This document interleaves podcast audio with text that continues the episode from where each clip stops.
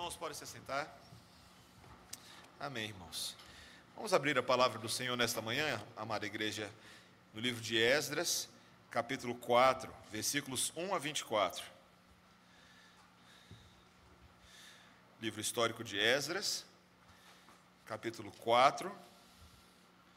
Nessa manhã, os versículos 1 a 24, o capítulo todo.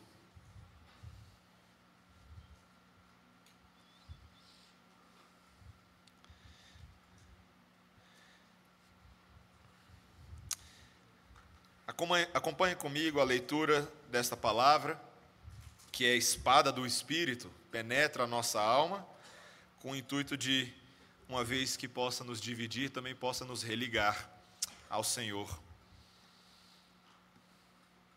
Assim diz, versículo 1: Ouvindo os adversários de Judá e Benjamim, que os que voltaram do cativeiro edificavam o templo ao Senhor, Deus de Israel, Chegaram-se a Zorobabel e aos cabeças de famílias e lhes disseram: Deixa-nos edificar convosco, porque como vós buscaremos a vosso Deus, como também já lhe sacrificamos desde os dias de Esar Adom, rei da Síria, que nos fez subir para aqui. Porém, Zorobabel, Jesua e os outros cabeças de famílias lhes responderam: Nada tendes conosco na edificação da casa, nosso Deus. Nós mesmos, sozinhos, a edificaremos ao Senhor, Deus de Israel, como nos ordenou Ciro, rei da Pérsia. Então agentes da terra desanimaram o povo de Judá, inquietando no edificar. Alugaram contra eles conselheiros para frustrarem o seu plano, todos os dias de Ciro, rei da Pérsia, até o reinado de Dario, rei da Pérsia. No princípio do reinado de Assuero, escreveram uma acusação contra os habitantes de Judá e de Jerusalém, e nos dias de Ataxerxes, rei da Pérsia, Bislão, Mitredade, Tabeel e os outros seus companheiros lhe escreveram. A carta estava escrita em caracteres aramaicos e na língua siríaca. Reum, o comandante, e Cisai, o escrivão, escreveram contra Jerusalém uma carta ao rei Ataxerxes. Escreveu Reum, o comandante, Cinzai, o escrivão, os outros seus companheiros, Dinaítas, Afasaquitas, Tarpelitas, Afacitas, Arquevitas, Babilônios, Susanquitas, Deavitas, Elamitas e outros povos, que o grande e afamado Osnapar transportou e que fez habitar nas cidades de Samaria, e os outros aquém do Eufrates. Eis o teor da carta endereçada ao rei Ataxerxes. Teus servos, os homens daquém do Eufrates, e em tal tempo, seja do conhecimento do rei que os judeus que subiram de ti vieram a nós a Jerusalém. Eles estão reedificando aquela rebelde e malvada cidade, e vão restaurando seus muros e reparando seus fundamentos. Saiba ainda o rei que, se aquela cidade se reedificar e os muros se restaurarem, eles não pagarão os direitos, os impostos e os pedágios, e assim causarão prejuízos ao rei. Agora, pois, como somos assalariados do rei, e não nos convém ver a desonra dele, por isso mandamos dar-lhe aviso, a fim de que se busque no livro das crônicas de seus pais, e nele achará o rei e saberá que aquela cidade foi rebelde e danosa aos reis e às províncias, e que nela tem havido rebeliões desde tempos antigos, pelo que foi a cidade destruída.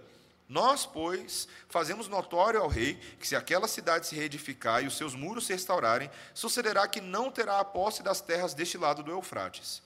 Então respondeu o rei: A Reum, o comandante, a Cinzai, o escrivão, e a seus companheiros que habitam em Samaria, como aos restantes que estão além do Eufrates. Paz.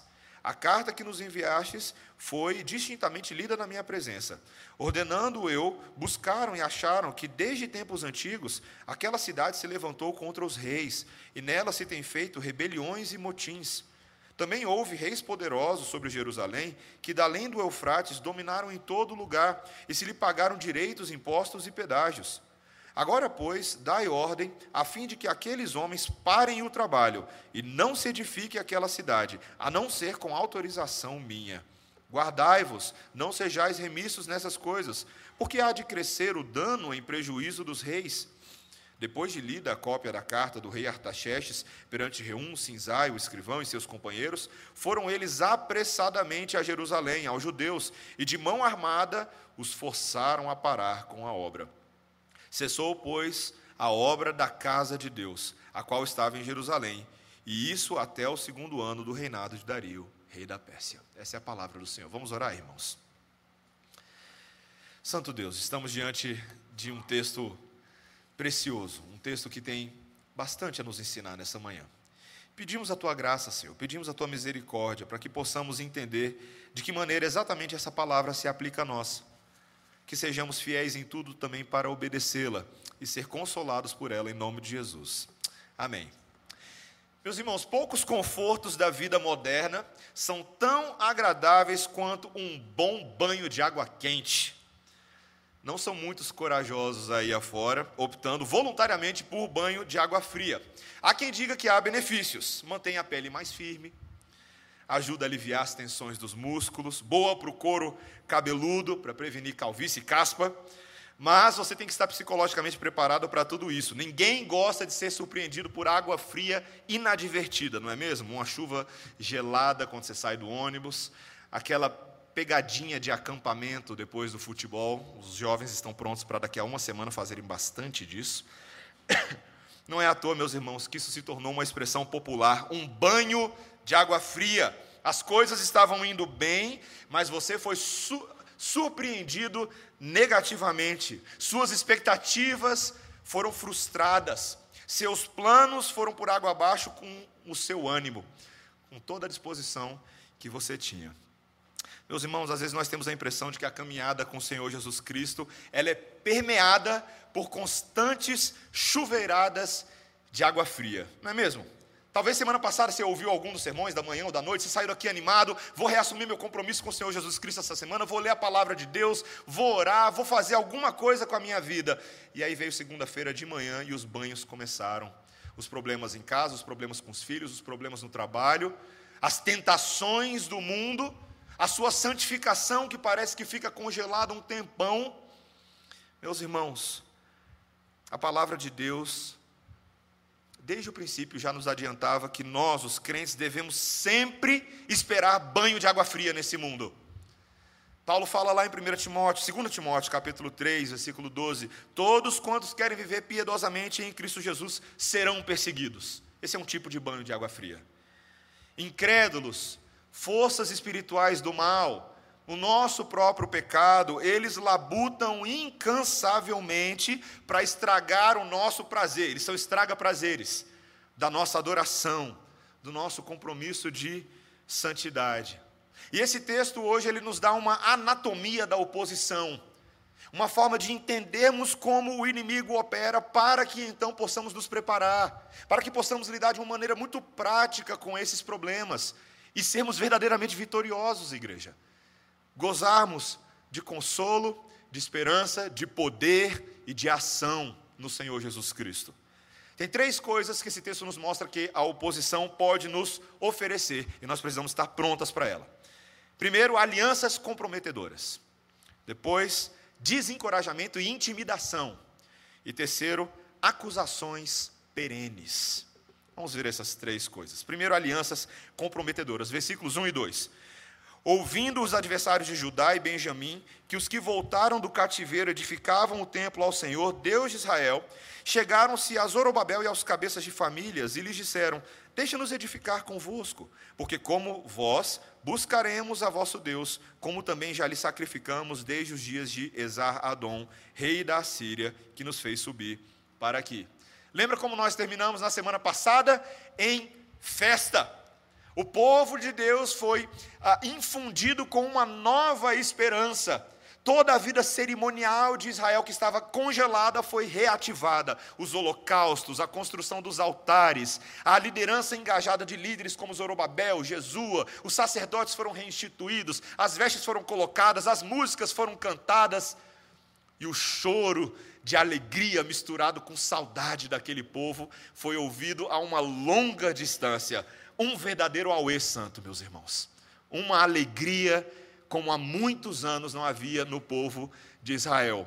Mas nós já vimos na semana passada também indícios de que a coisa não seria fácil, de que aqueles altares seriam agora construídos, como nós vimos na semana passada, sob o terror de outros povos. Esses povos que agora se aproximam, os inimigos de Judá e Benjamim, que estavam nas terras outrora abandonadas, e agora eles se aproximam com intenções escusas, parecendo amiguinhos, deixa-nos edificar com vocês, queremos adorar o mesmo Deus. Eles alegaram exatamente isso. Olha, Zorobabel, olha, Jesua, nós estamos aqui porque nós adoramos o seu Deus. E meus irmãos, isso não era totalmente mentira. No passado, os reis da Assíria, que eram uh, governantes sobre alguns desses povos, foram responsáveis por introduzir também a fé de Jerusalém junto à multiplicidade de ídolos que eram adorados por aqueles povos, os outros deuses. Mas é justamente essa a grande diferença. Eles não adoravam apenas a Deus, eles tinham uma miríade de ídolos no seu panteão. E aos olhos de Deus, meus irmãos, aquilo não era verdadeira adoração. Era pecado e rebelião. A adoração verdadeira envolve exclusividade. Adoração somente a Deus. Para esses estrangeiros, Deus era apenas outro ídolo. E Vé, o Deus de Israel, era só mais um item da coleção. E essa era a estratégia desses inimigos, eles queriam se infiltrar, eles queriam ver de perto o que Jerusalém estava fazendo, eles queriam encontrar uma oportunidade para atrapalhar o projeto.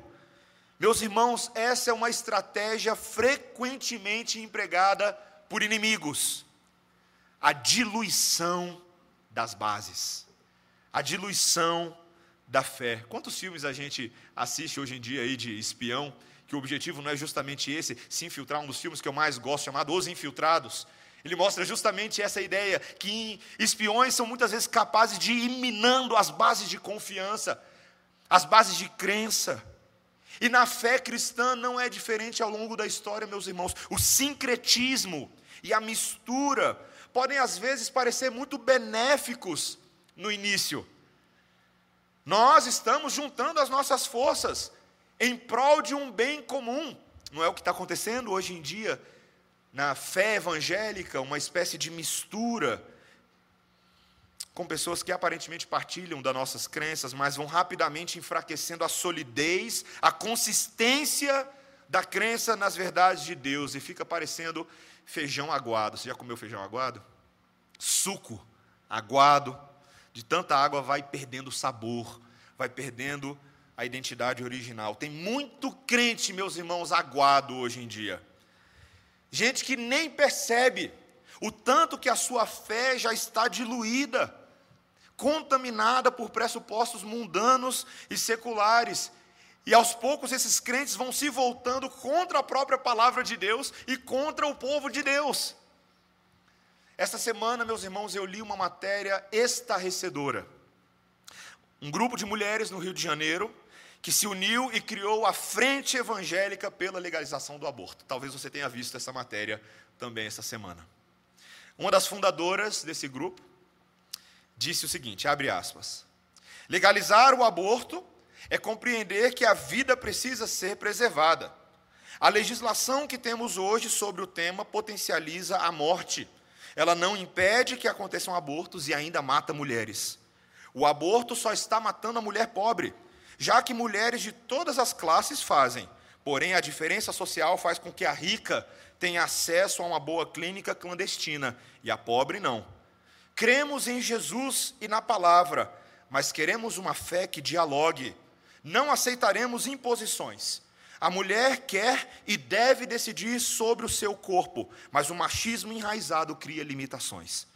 Se o Senado fosse composto majoritariamente por mulheres, o aborto já tinha sido legalizado. Fecha aspas. Vocês percebem o nível de confusão? Você percebeu a quantidade de ideias numa sentença, num parágrafo? Essa moça de 21 anos de idade, 21 anos de idade, filha de pais evangélicos, teve os seus olhos abertos, como a matéria mostra, aos 17 anos quando passou a conhecer outras realidades diferentes fora do meio evangélico, leu artigos, assistiu documentários, ela não percebeu que, em vez de tornar-se mais sábia, a sua fé foi diluída.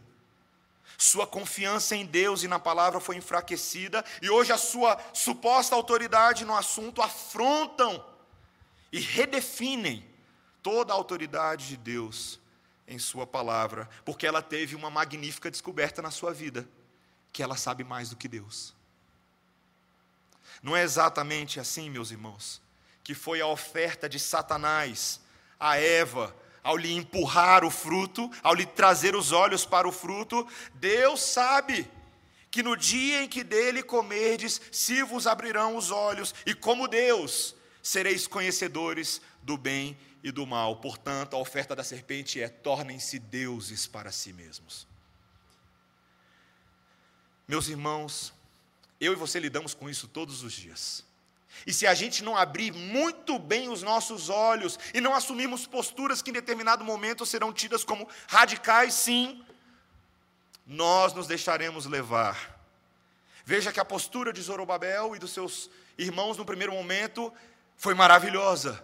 Uma forma intransigente. Olha o versículo 3. Porém, Zorobabel, Jesua e os outros cabeças de família famílias lhes responderam: Nada tendes conosco na edificação da casa, nosso Deus. Nós mesmos sozinhos a edificaremos ao Senhor Deus de Israel, como nos ordenou Ciro, rei da Pérsia. Meus irmãos, os crentes de hoje devem ter cuidado, cuidado, irmãos, com aqueles que se dizem cristãos, mas cujas ações revelam claramente que estão usando o Evangelho para servir os seus próprios interesses. Joio misturado com trigo. Precisamos ter muitas vezes uma postura para proteger os nossos corações do engano. Nunca ache que a sã doutrina deve ser pouco martelada em nós. Uma vez, uma moça me perguntou ao término do culto, pastor, eu sinto que alguns dos temas que nós pregamos, eles sempre voltam nos sermões, né? Às vezes é um pouquinho repetitivo. Minha irmã nunca vai ser repetitivo. Meu irmão nunca vai ser repetitivo. Se o, o evangelho não for martelado, socado goela abaixo, nós corremos o risco nos outros seis dias da semana de darmos a, ouvidos à voz da serpente e sermos seduzidos por aquilo que lhe parece bom nas mídias sociais, nas ideias, nas rodinhas. Cuidado com os escarnecedores, eles adoram te convidar para a roda deles. Mas, meus irmãos, não é somente alianças comprometedoras que nos ameaçam, mas também uma intimidação desencorajadora, em segundo lugar. Veja o versículo 4.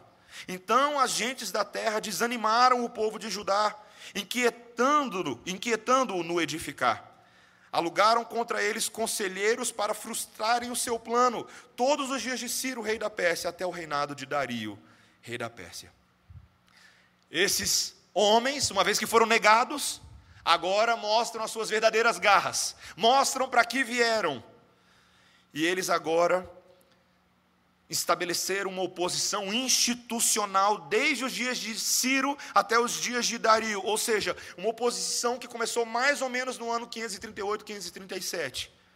Ciro morreu em 530, e depois Dario assumiu e reinou de 522 até 486. Portanto, essa oposição durou, essa oposição inicial durou por um período de pelo menos 25, 30 anos até a conclusão do templo em 516 e depois disso. Meus irmãos, o desencorajamento aparentemente envolveu não só as pessoas comuns, mas as autoridades locais contra aquele projeto. E é curioso porque, embora, como nós já sabemos desde o início de Esdras, esse projeto da reconstrução do templo tivesse o aval de Ciro, rei da Pérsia, os inimigos não se deram por vencidos. Seremos resistência. Seremos oposição, mesmo sem autorização de ninguém. Explorariam todo o percurso do retorno do povo de Babilônia até Jerusalém. Meus irmãos, desânimo e intimidação têm uma capacidade de minar as nossas bases. Quantas vezes, porque nós estamos sendo desencorajados por alguma coisa que está acontecendo, isso vai corroendo a sua motivação. E o medo causado por intimidação é o tipo de coisa que tem o poder para nos paralisar. E a gente fica sem ação, sem saber o que fazer, e na maioria das vezes esse tipo de coisa vai te deprimindo, vai te tornando cabisbaixo. E é o tipo de coisa que vem quando você menos espera. Uma das histórias que me fascina na Bíblia por causa dessa montanha russa é a história de Elias. Você lembra do profeta Elias? Que teve uma vitória estrondosa contra os profetas de Baal no Monte Carmelo, naquela briga de poderes em que o poder de Deus prevaleceu com fogo vindo e queimando geral. Mas, meus irmãos, logo após aquilo, o desânimo que sobreveio sobre Elias quando ele soube que Jezabel queria matá-lo, não é brincadeira. Jezabel era uma dessas mulheres intimidadoras. Ela era o valentão da escola falando forte, aterrorizando os amiguinhos. E o que que Elias fez? Ele sentou-se debaixo de um zimbro e orou para que Deus o deixasse morrer. Meus irmãos, é irônico pensar que o desânimo frequentemente vem depois de uma experiência de pico e excitação. Quantas vezes na vida alguma coisa boa veio, uma notícia maravilhosa, você ficou animado e feliz e pumba, logo daqui a cinco minutos alguma coisa acontece. Nós precisamos reconhecer que isso não é incomum na história do povo de Deus. Nós sempre fomos e sempre seremos encurralados contra a parede por algum grandalhão da vez dizendo: Eu te pego na esquina. Meus irmãos, quantos reis e príncipes já afrontaram a Deus? Quantos movimentos já se levantaram institucionalmente contra a igreja? Quantos tiranos, neste exato momento, em várias partes do mundo estão ameaçando famílias, casamentos, arrancar os filhos dos seus pais? Quantas ideologias se vendem descaradamente pela eliminação da fé cristã. Meus irmãos, essa intimidação tem levado frequentemente o povo de Deus ao acovardamento. Para para pensar na dificuldade diária que você tem de fazer a sua fé explícita. Você já parou para pensar nisso? Quando você entra no banco, quando você entra no shopping, quando você vê aquele mundo de gente e lá dentro da sua consciência, o Espírito Santo grita: O que, que você está fazendo como crente para brilhar a sua luz forte nesse mundo? Mas ao mesmo tempo, uma outra voz dentro de você diz: Você não tem coragem, você é frouxo, você não tem assim tanta certeza de que a sua fé é capaz de iluminar e transformar o mundo ao redor. Meus irmãos, a gente acaba se rastejando para baixo da nossa árvore de zimbro e deixa o mundo inteiro passar por nós. Muitos psicólogos hoje têm tentado traçar as causas, a origem da depressão, e não conseguem contemplar o fato de que muitas vezes a origem é de ordem espiritual, sim. O conflito que existe, a tensão que existe entre aquilo que nós deveríamos ser para Deus como povo redimido e o mundo que se levanta contra nós. Meus irmãos, o problema de Elias é o mesmo problema nosso. Sabe qual que é? Nós nos esquecemos quem Deus é. Deus há pouco havia feito maravilhas tremendas através daquele profeta. Mas ele se esqueceu. Meus irmãos, como que eu e você somos capazes de nos esquecer as maravilhosas coisas que Deus tem feito por nós? Você sabia que um dia Deus te salvou? Que Deus te deu vida quando você estava morto? Que o Espírito Santo selou você para a vida eterna? Que não há nada nesse mundo que possa separar você do amor de Deus que está em Cristo Jesus. Mas a nossa amnésia espiritual, nosso Alzheimer, faz a gente esquecer. Meus irmãos, lembre-se que o próprio rei Davi precisou reconhecer que Deus estava no seu trono e que ele governava o mundo. Você lembra daquele Salmo 42, o salmo da depressão de Davi? Como foi que ele começa a sair do buraco quando ele diz: Por que estás abatida, ó minha alma? Por que te perturbas dentro de mim? Espera em Deus, pois ainda o louvarei a Ele, meu auxílio e Deus meu. Você precisa abraçar essa rocha, meu irmão. Você precisa reconhecer que existem sim barreiras comuns de desânimo e desencorajamento. Sempre vai ter um chefe te provocando. Sempre vai ter um vizinho fazendo chacota da fé cristã. Sempre vai ter um coleguinha de escola dedurando o seu filho porque ele faz oração no recreio. Sempre vai ter isso, meus irmãos. Mas tende bom ânimo. O Senhor Jesus Cristo venceu o mundo. Meus irmãos, nós não podemos enfrentar esses desencorajamentos e intimidações sozinhos. E esse tem sido parte do problema. A gente tenta vencer essas coisas sozinhos. E a gente fica depressivo sozinho também, ansioso sozinho. Meus irmãos, Deus colocou na sua vida todas essas pessoas que estão ao seu redor agora, porque eles são os recursos da graça de Deus para você distribuir fardo. É assim que funciona. É como se todos nós estivéssemos juntos carregando este fardo, colocando um pouquinho no ombro dele aqui, um pouquinho no ombro dela ali. Nós somos tão rápidos no mundo virtual a compartilhar memes, zoeiras, todo tipo de coisa, mas tão tardos para abrir o nosso coração com os nossos irmãos. Achamos que eles são incapazes de nos ajudar, e aí a gente fica tentando arrumar horário na agenda do pastor, que nunca tem horário, porque só o pastor pode me ajudar. Essa é a forma católica de pensar, não é a forma protestante. Na igreja católica, somente o sacerdote tem poder para resolver problema. Na igreja protestante, nós entendemos o sacerdócio universal de todos os crentes. Todo o povo de Deus está sendo dotado com dons espirituais para mútua consolação, exortação, ânimo. Eu lembro de um amigo meu nos Estados Unidos que ele tinha um dom que me deixava chocado. E eu falava assim: eu me dá meio por cento do que esse irmão tem. Ele, quando rapidamente chegava notícia ao coração a, a ele de que alguém estava passando por problema, dificuldade, seja na igreja, no seminário, ele parava tudo o que ele estava fazendo, meus irmãos. Ele ligava e ele só pararia até que aquele problema fosse minimamente resolvido. Ele ia na casa da pessoa, ele levava gente para o hospital. Ele levava comida na casa de casa. Ele não sabia nem cozinhar, meus, meus irmãos, mas ele tentava cozinhar alguma coisa para ajudar quem tinha necessidade. Como nós precisamos ser mais ativos. Como nós precisamos trabalhar mais em prol uns dos outros. Há tanta coisa que eu e você podemos fazer e nem demanda tanto assim da gente, mas a gente faz corpo duro, né? A gente faz corpo mole. Ah, não, estou aqui no trabalho. Eu vou aí depois e nunca aparece. Meus irmãos, nós precisamos cuidar uns dos outros.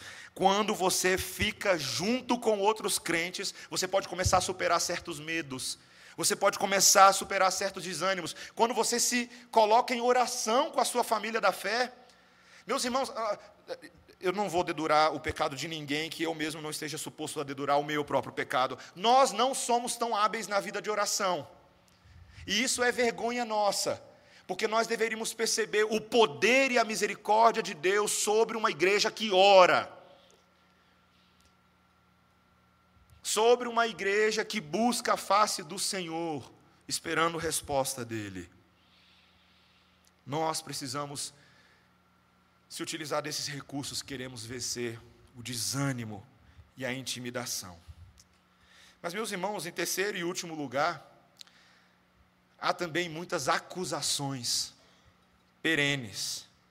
Esses versículos 6 a 23, e eu deixei essa sessão maior para o final, porque eu gostaria de resumir a ideia delas. É uma sessão um pouco diferente. Talvez na leitura você não tenha percebido, mas ela interrompe a sequência histórica da narrativa que vinha até o capítulo 3.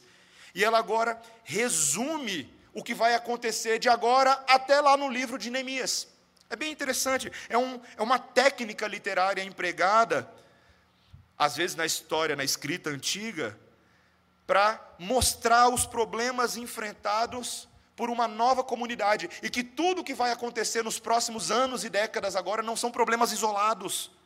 Eram coisas que estavam profundamente enraizadas nessa situação. O texto nos mostra agora de uma carta que foi concebida e queria causar muitos problemas a Israel. Primeiro, quando você vai falar de carta, você tem que entender quem é o remetente. É uma carta acusatória que foi redigida por um conluio de inimigos, por uma cooperativa do mal. Vários pequenos povos que se juntaram em torno de um propósito comum. O texto fala aqui dos dinaitas, dos tarpelitas, dos arquevitas, dos arfasaquitas. Esse aqui é o nome diz tudo, né? Arfasaquitas. os babilônios, os susanquitas e todos os seus líderes, seus escrivões, Reum, Sinzai. Uma carta que foi redigida em aramaico e siríaco. Aqui tem um detalhe literário muito interessante. Nesse texto, a linguagem de Esdras muda do hebraico clássico para o aramaico. Muito interessante.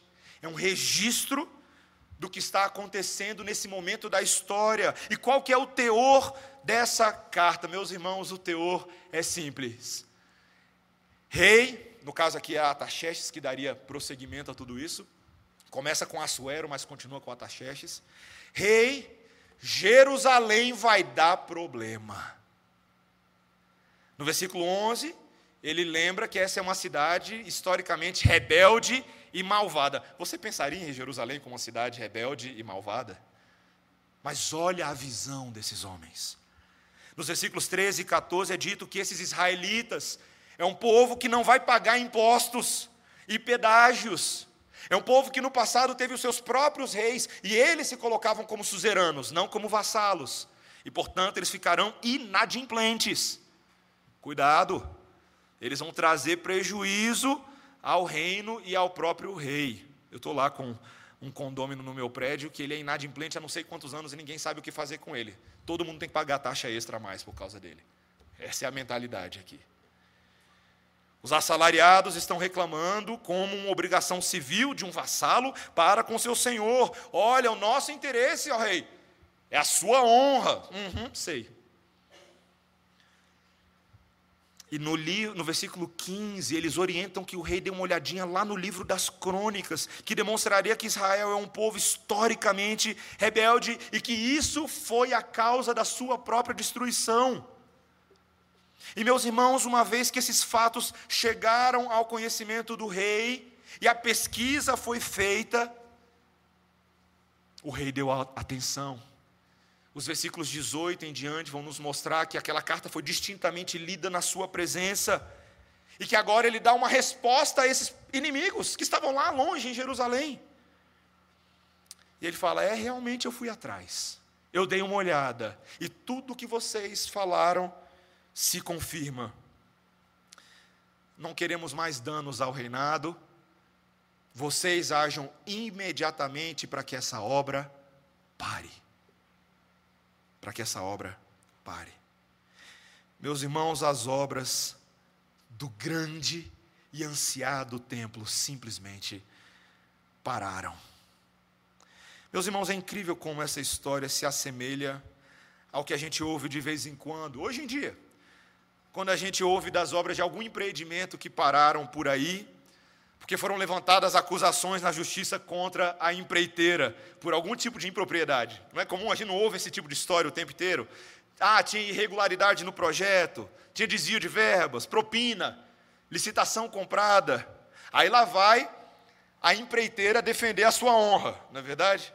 Contrata advogado, libera documentos, dá entrevista no jornal, tudo para provar que não fez nada de errado. Irmãos, quando eu e você lemos o que está acontecendo aqui com Israel, logo o nosso espírito se inflama. Quanta injustiça! Quem ousaria levantar essas calúnias contra o povo de Deus? Mas essa não é a pergunta certa. A pergunta que nós realmente deveríamos fazer é: e se os inimigos estiverem certos? Se pelo menos em parte eles estiverem corretos nas suas declarações. Meus irmãos, de fato, a história de Israel, registrada nos livros dos reis e das crônicas, demonstrava que Jerusalém tinha sido um foco de insurreição contra muitos reis.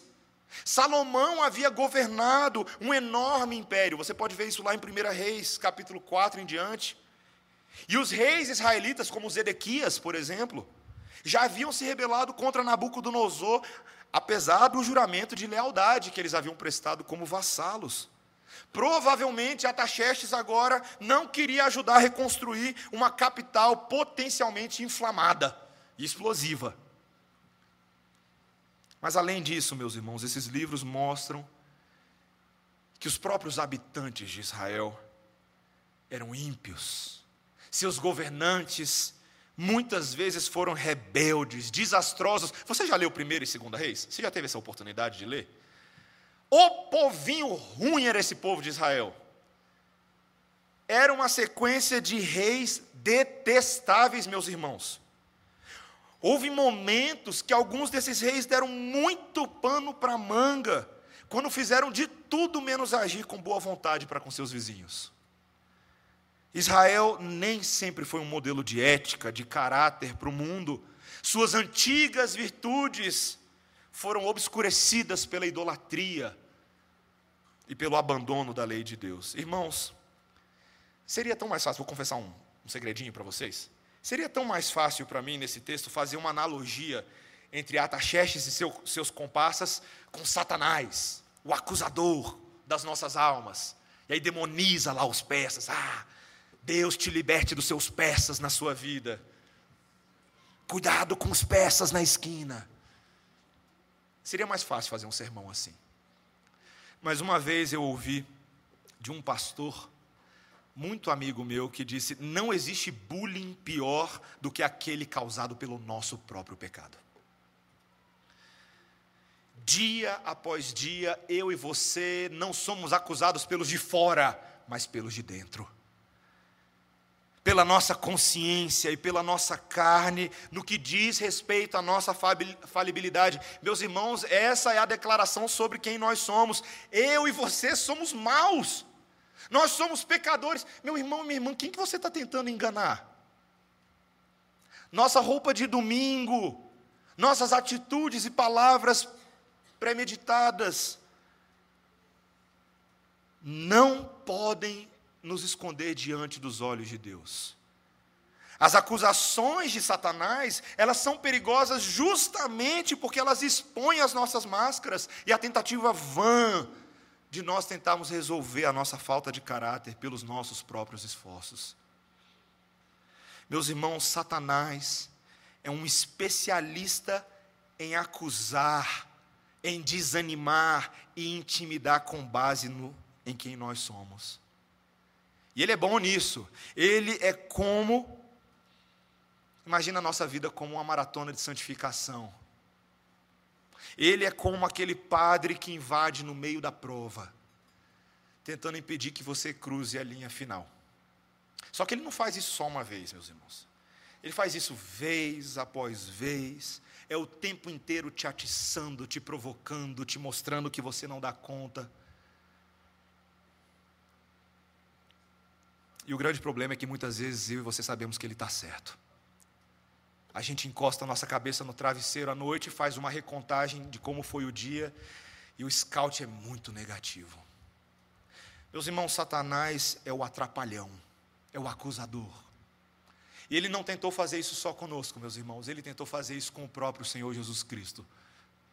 Você já parou para pensar a quantidade de esforços e tentativas que Satanás levantou para impedir e desencorajar que o Senhor Jesus Cristo cumprisse a sua obra. Você parou para pensar nisso? Quando a, Jesus mal tinha nascido, meus irmãos, quando Herodes recebeu a notícia pelos magos de que o rei dos judeus havia nascido, e ele temeu perder o seu trono. Então o que Herodes fez? Ele foi lá e decretou para que se matassem todos os bebês com menos de dois anos, em Belém nas redondezas. Satanás já estava em ação nesse aborto oficializado. Um infanticídio tremendo. Quando Jesus, já crescido, foi conduzido pelo próprio Espírito ao deserto, você lembra como que Satanás o tentou? Astutamente, ardilosamente, usando a própria palavra de Deus para fazer Jesus tropeçar e abandonar a sua missão messiânica. Ao longo do ministério de Jesus, quantos fariseus, meus irmãos, levantaram calúnias, blasfêmias, testaram o brio e a devoção de Jesus, por diversas vezes tentaram pegar ele com palavras, com pegadinhas, e até às vezes com as próprias mãos, mas Jesus sempre se esgueirava por meio à multidão meus, meus irmãos, os próprios discípulos de Jesus, a própria família de Jesus tentou impedi-lo de avançar. Você lembra quando Pedro disse ao Mestre que ele de modo nenhum passaria pela crucificação? O que foi que Jesus disse para ele?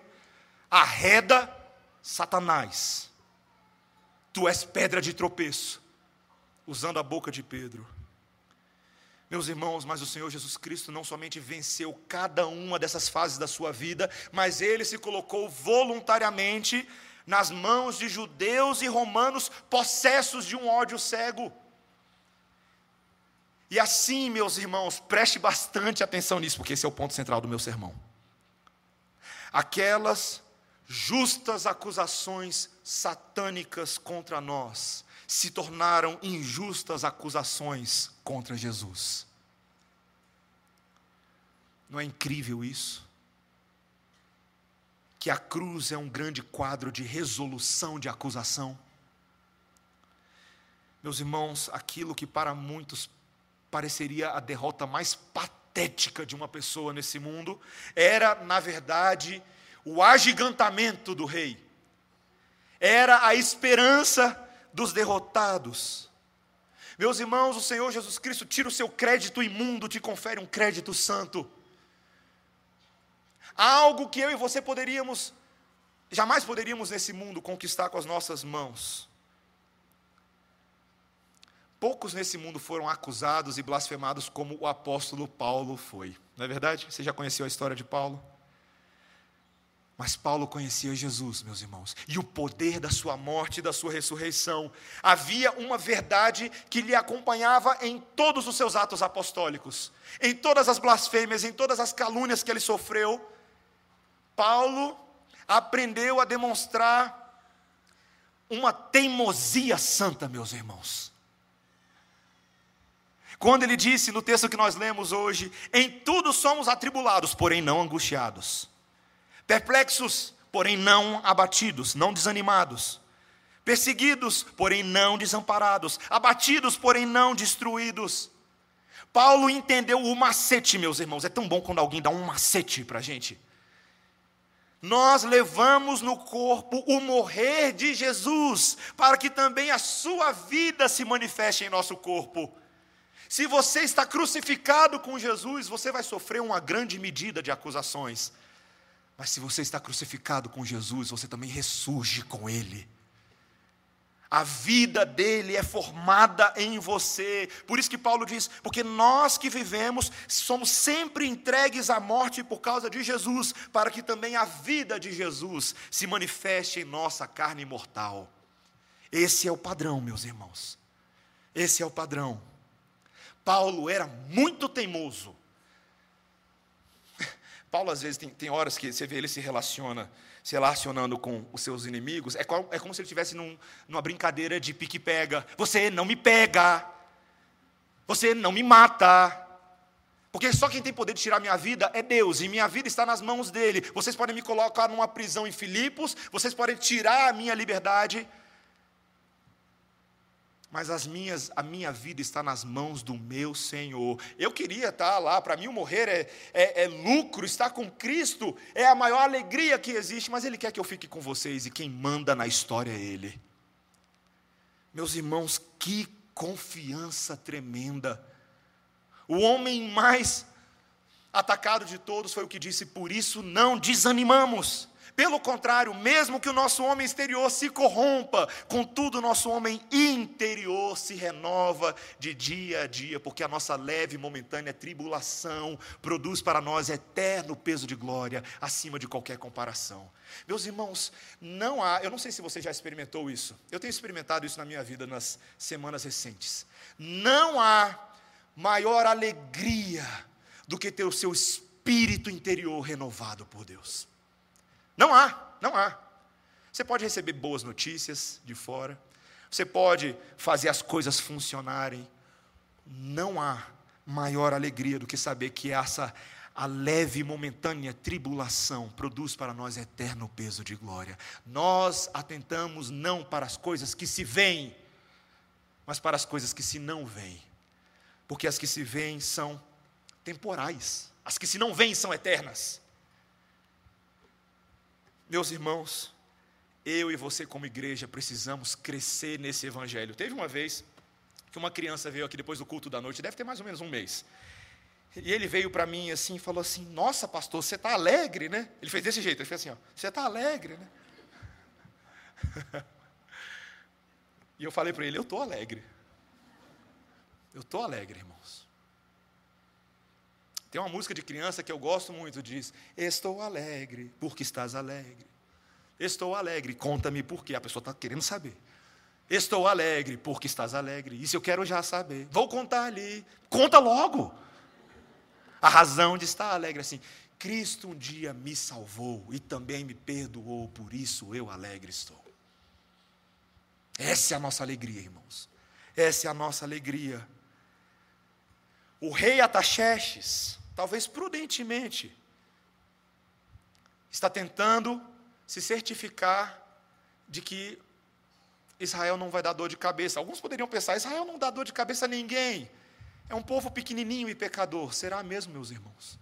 Porque a história da palavra de Deus mostra que esse povo pequenininho e pecador é um povo de um Deus temível, grande e santo. E o cordeiro posteriormente ruge como leão. E esse povo do leão prevalece contra as portas do inferno. Meu irmão, minha irmã, eu posso te dar uma ótima notícia? Posso te dar uma maravilhosa notícia?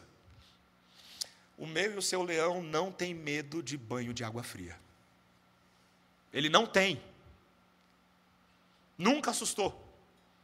Pelo contrário, ele nada na água fria de braçada, para que eu e você possamos desfrutar das águas termais eternas do nosso Deus. Eu e você vamos ter água quentinha por toda a eternidade. Eu não estou falando só literal, não. Teremos o conforto, o amor, o cuidado e a proteção eterna do Rei Jesus. Não se intimide, não se acovarde. Prepare-se para a luta, vai acontecer. Você é soldado do Senhor nesse momento. A armadura do Espírito é a sua farda e não ouse não utilizá-la. Vista cada uma dessas peças. A nossa luta não é contra carne nem sangue, mas contra os principados e potestades e dominadores desse mundo tenebroso, a saber, as forças do mal. Não se engane. Mas, meus irmãos, a nossa vitória está logo adiante. A montanha pode parecer grande agora, mas lembra que o Senhor Jesus Cristo já cruzou ela, está nos arrastando com a sua âncora para dentro da terra prometida. Amém? Lembre-se disso. Quando você estiver esmorecendo, quando você estiver desmontando e derretendo, lembre-se que o Senhor Jesus Cristo está inteiro e te sustentando. Que o Senhor nos abençoe nessa manhã. Vamos orar, irmãos. Senhor Deus, nós te louvamos pela tua palavra encorajadora, pelo leão que não tem medo de água fria nós podemos até ter medo, Senhor. Nós somos tantas vezes escorraçados, intimidados, mas o Senhor Jesus Cristo é a nossa esperança. Senhor, não queremos que isso seja a teoria das nossas vidas, mas que isso seja o pulsar e a prática das nossas vidas. Ajuda-nos, Senhor, a ver pela fé a obra consumada e corrente do Senhor Jesus Cristo pela igreja para que não olhemos para as circunstâncias do tempo presente, mas para a glória do porvir. Dá-nos encorajar uns aos outros com essas palavras diariamente, que a palavra do Senhor esteja sempre nos nossos lábios, Senhor, pronta a consolar e confortar o abatido. E que sejamos teimosos em nos render, Senhor, porque o Senhor Jesus Cristo teimou contra a própria morte para que vivêssemos para Ele. Ajuda-nos em nome de Jesus. Amém. Vamos ficar de pé, igreja do Senhor, e vamos adorá-lo com um cântico antigo, um cântico